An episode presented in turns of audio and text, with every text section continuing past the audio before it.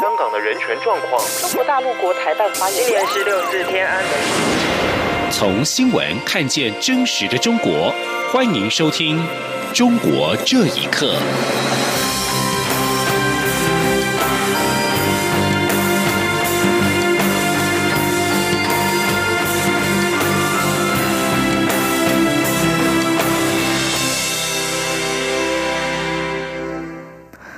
各位好，欢迎收听《中国这一刻》。蔡英文总统的海洋民主之旅今天访问博流，针对中国抗议，蔡总统回程时将过境夏威夷。蔡总统表示，北京好像每件事情都在反对，但台湾总统去探望朋友，何须取得隔壁的同意？此外，关于台湾又因为中国打压可能拿不到世卫大会 （WHA） 邀请函一事，蔡总统回应指出，健康是人权，也是普世价值。北京没有理由将我排除于世界健康体系之外。我政府会继续争取参与世卫大会。记者王兆坤报道。蔡英文总统的海洋民主之旅准备过境美国夏威夷，引来中国抗议。蔡英文总统在博流受访时表示，台湾总统去哪出访？不用经过北京同意，总统说：“这个北京好像每件事情都反对啊。这个，嗯，你有没有听过你要去看你的朋友还有你隔壁的同意吗？”另一方面，世卫组织声称没有两岸谅解就不会核发邀请函给台湾。蔡英文总统对此回应指出：“健康是人权，也是普世价值。北京没有理由将我排除于世卫组织、世卫大会以及世界健康体系之外。”总统说：“我们两千三百万人的健康人权不能被忽视哦，那也不能被消失。那所以呢，我们会继续的来争取呃，我们加入 WHA 跟 WHO。”总统强调，没有台湾的参与是世界健康体系的损失。台湾可以做很多贡献，很多像与邦交国进行的医疗合作就很有意义及实质贡献。因此。台湾一定会继续努力。卫福部长陈时中在博流受访时也表示，我方自有想法与作为，卫福部会与外交部持续努力，不到最后一刻绝不放弃。陈时中并强调，健康是人权，不应用政治手段打压健康事务，这种做法无助两岸关系。陈时中说：“至于就是说，如果对有这样的回函，我们当然是表达非常的失望哈。用这样的一个健康的议题当做一个政治的处理，我想是不应该的。”外交部则表示，已电请驻日内瓦办事处向世界卫生组织秘书处进行了解，并表达关切及不满，也会促请世卫组织秉持医疗专业，邀请我继续以观察员身份出席世界卫生大会。外交部强调。推动参与世界卫生组织是政府从未间断的重点工作，也是国人共同期盼。中国无权代表台湾，只有在台湾经过民主程序选出的政府，才能代表两千三百万人民，并为其健康负起责任。中央广播电台记者王兆坤在博流采访报道。世界卫生组织 WHO 发言人林德梅耶证实，今年如果没有两岸谅解，不用期待台湾会取得世界卫生大会 （WHA） 的邀请函。对此，我卫福部发言人王哲超今天说，积极争取参与 WHA 的立场不会改变。就算没有收到邀请函，卫福部长陈时中仍然会率团到日内瓦和其他国家进行双边会谈及交流。王哲超表示，将配合外交部进一步了解，必要时是会针对世卫发言人的发言提出抗议。我国积极争取参与的立场和相关工作不会改变，也希望各国和民间团体的支持与协助。外交部表示，外交部已经电请驻日内瓦办事处向 WHO 秘书处进行了解，并表达关切和不满，同时促请 WHO 秉持一位专业，邀我是以观察员的身份出席 WHA。此外，美国在台协会 AIT 表示支持台湾参与示威，而英国在台办事处也表示支持台湾以观察员的身份参加今年的 WHA。继续来关心的是，江苏盐城一家化工厂二十一号发生了大规模的爆炸，死亡人数已经攀升到四十七人，有超过六百人轻重伤，伤亡人数可能还会进一步攀升。当地居民表示，爆炸时地面震动比地震还要严重，房屋的玻璃全部都震碎，起火点目前已经全数扑灭。当地受影响的学校则是先暂时停课。请听以下的报道。位于江苏省盐城市响水县陈家港镇的江苏天嘉宜化工有限公司，二十一号晚间发生爆炸事故，并波及周边十六家企业。综合中国大陆媒体报道，事故发生后，江苏已经调派十二个市消防救援支队、九台重型工程机械赶赴现场处置。二十二号上午七点，三处起火的储油罐和五处起火点已经全部扑灭。根据澎湃新闻二十二号清晨六点的空拍画面，爆炸核心区出现巨大坑洞，当地城镇的街道在爆炸发生后一片狼藉，房屋玻璃都被震碎。住处离事发地点只有几百米的顾女士说。我们这边火受受的很很严重的，家家户户都一样的。命呢，告诉也也不明令都告诉来了，看不到路了。化工厂人去哪去了？人去就在那路上了，家里没办法干了，门都是不得开了，门全部炸掉，窗全部家里面洞子全部炸掉。我们家也是这样的的，那肯定的，有人有受伤，人有受伤的很多很多。救护车也现在就救不过来了，现在呢，震动啊，比地震比地震还狠呢。附近居民贾先生回到家，屋内一片混乱。他表示，大约在三十公里外都可以听到爆炸声。贾先生说：“跟炮弹一样轰通嘛！我在小街那边工地上有三十公里都能听到。我现我现在在家里边，我在工地上回来了，离那化工厂有五六公里路差不多。”事发后，当局引导三千多名员工和陈家港镇的近千名民众疏散到安全区域。受影响的学校、幼稚园今天起临时停课。目前出访意大利的中国国家主席习近平则跨海指示有关部门全力抢救，尽快查明事故原因，确实维护社会稳定。江苏天嘉宜化工有限公司于二零零七年四月成立，现有员工一百九十五人，主要生产化学原料和化学制品，经营范围包括坚强基苯甲酸、苯甲醚等。央广新闻整理报道。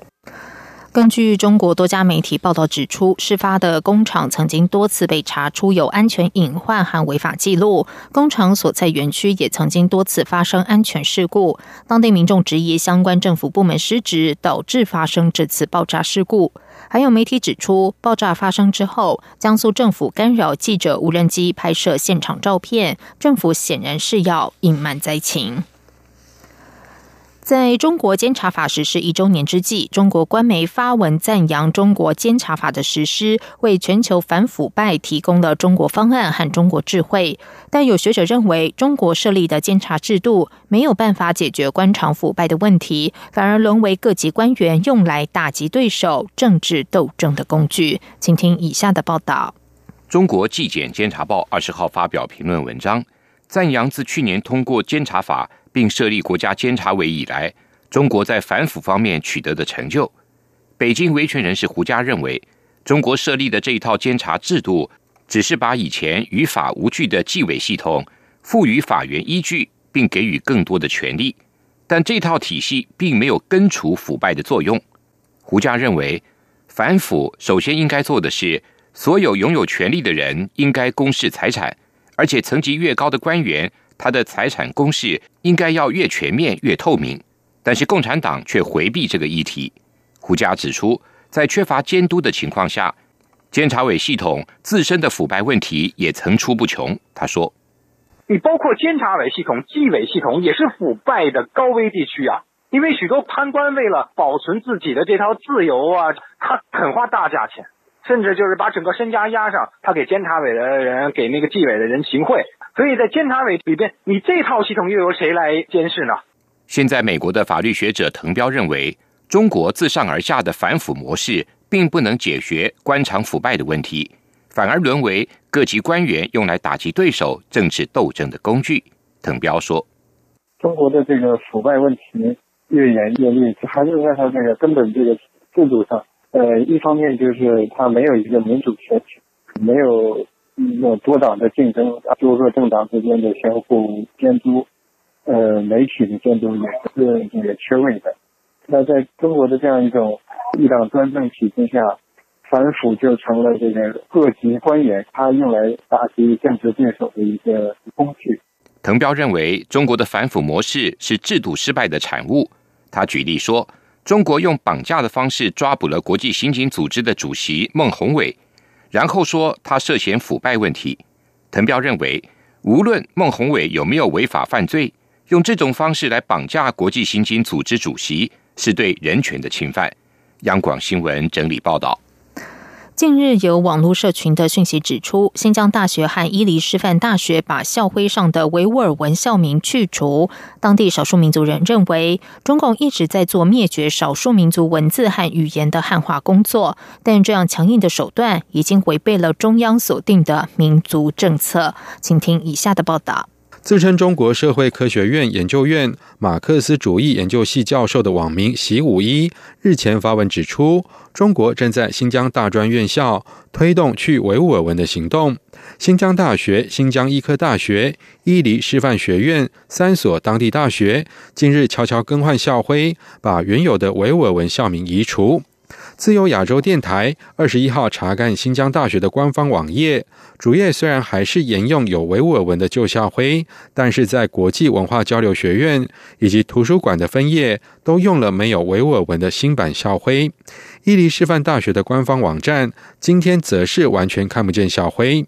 总部设在德国的世界维吾尔代表大会发言人迪里夏提二十一号受访时表示，从新疆自治区成立以来，中央一直在当地推行去维吾尔化的汉化工作。迪里夏提说：“中国认为维吾尔的文化、呃信仰。”呃，威胁到了中国在当地的这个呃统治，同时呢，也妨碍了中国的这个通化政策。所以说呢，那就进一步的加速、加强呃这个汉式汉化的这个文化是一个民族的灵魂。那么中国的认为呢，就是消除它。那么这这那么维吾尔人呢，维吾尔的精英采取各种方式去保护自己的文化，就会引发这种对抗，而且随时呢出现更多的这种这个抗争。而根据新疆维吾尔自治区语言文字工作条例。当地机关、团体以及事业单位的公章、门牌以及各种公文，都应该同时使用规范的少数民族文字以及汉字。旅居哈萨克的新疆伊犁哈萨克族人朱努扎克认为，中共现在的做法违反了自己定下的少数民族政策。他说。他们这种做法就是对少数民族呃语言的文字的呃一种呃灭绝政策极为呃恶劣的强硬手段。他们这种做法也是违背了中央自己呃的政策。另一位旅居哈萨克的新疆伊犁哈萨克族人巴尔塔批评，中共现在的做法会让新疆的少数民族成为不知道自己过去和历史的民族。以上新闻由央广整理报道。对于住在中国在教育营里的穆斯林来说，教化是从清晨吟唱爱国歌曲和自我批评开始，结束时的公餐时常只有猪肉。这是从里面逃出来的哈萨克族贝加里口中的营内生活。贝加里表示，在新疆克拉玛依市在教育营将近两个月的生活，比较像是折磨而非教育。他告诉法新社，在教育营唯一的目标就是除去被关押者的宗教信仰。贝加里表示，官员口中的学员也被禁止说中文以外的语言，不能祷告，也不能蓄胡。当地将这些行为解读作宗教激进化的象征。贝加里至今仍然没有和双亲和三名兄弟姐妹的音讯，他们都待在中国。维权律师王全章的妻子李文足，二十一号和七零九事件被捕律师家属刘二敏和王俏玲到北京最高人民法院申诉，要求最高法院调查天津法院处理王全章案的手法。李文足上个星期和王全章二审辩护律师前往天津市高级人民法院查询，当时法院人员表示，资料库里没有王全章案的相关资料。中国律师后俱乐部发起人秦永佩指出，以王全章的性格，一审重判必定会上诉。天津高院声称查不出王全章的资料，只有一个可能，就是上诉之后二审没有开庭，直接维持原判，然后就把王全章送进监狱。王全章在二零一五年七月被捕，羁押超过三年半后，天津市第二中级人民法院今年一月裁定他颠覆国家政权罪成立，判刑四年半，剥夺政治权利五年。以上中国这一刻，谢谢收听。这里是。